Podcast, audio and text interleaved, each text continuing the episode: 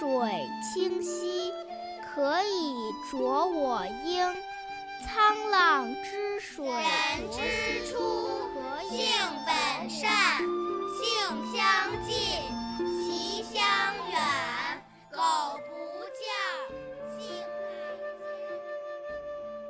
乃迁国学小天地首先，我们来复习一下上个星期四学过的《弟子规》的段落。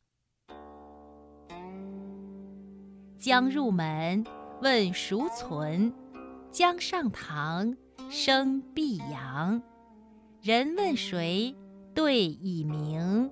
吾与我，不分明。接下来，我们来学习《弟子规》新的部分。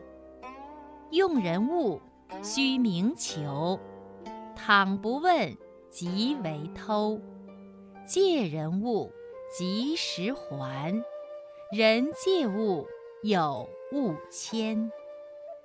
我再来读一遍：用人物，须明求；倘不问，即为偷。借人物，及时还。人借物，有物迁。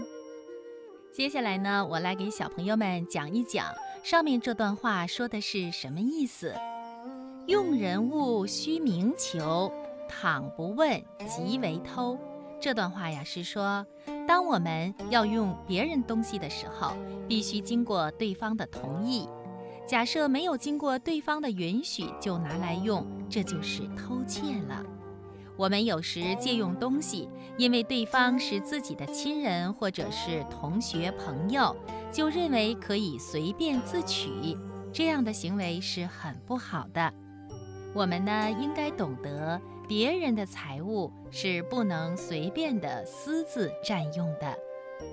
借人物，及时还。人借物有物迁，上面这段话是说，借来的物品呢要爱惜的使用，并且及时的归还，这样以后再遇到急用，再向别人借的时候就不难了。人们常说好借好还，再借不难，就是这个道理。另外呢，别人来向你借东西的时候，如果你有，千万不可吝啬，不借给人家。亲爱的小朋友，你明白了吗？好的，我再来读一遍：用人物，须明求；倘不问，即为偷。借人物，及时还。人借物，有物迁。